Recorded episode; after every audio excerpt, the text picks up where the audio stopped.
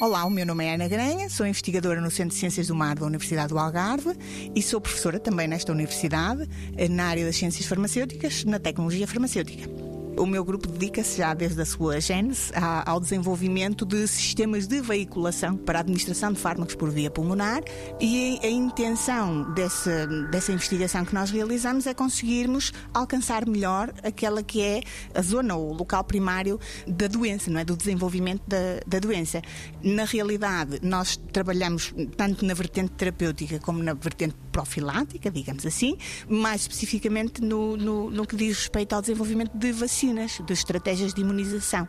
O pulmão é uma, uma região que tem também um, um tecido, um tecido que nos permite eh, desenvolver resposta imunológica e no caso das doenças eh, respiratórias pode ser uma estratégia interessante nós administrarmos uma vacina, portanto administrarmos um antigênio que nos vai permitir desenvolver uma resposta imunológica diretamente no local que será o local primeiro, primário da infecção. É o que acontece, por exemplo, com, com a Covid, não é? E de facto esta, como outras uh, doenças uh, respiratórias, podem ser prevenidas através de uma, de uma vacina e essa vacina, se for administrada por via pulmonar, ou seja, se nós conseguirmos fazer chegar diretamente ao tecido pulmonar o antigênio, que vai ser capaz de desenvolver uma resposta imunológica, e se o fizermos diretamente nesse local onde por exemplo, uma bactéria, um vírus se vai alojar de forma primária, nós vamos conseguir certamente uma, uma resposta uh, imunológica superior, que nos vai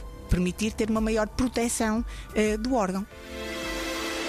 90 Segundos de Ciência é uma produção conjunta Antena 1, ITQB e FCSH da Universidade Nova de Lisboa, com o apoio da Nova Artis.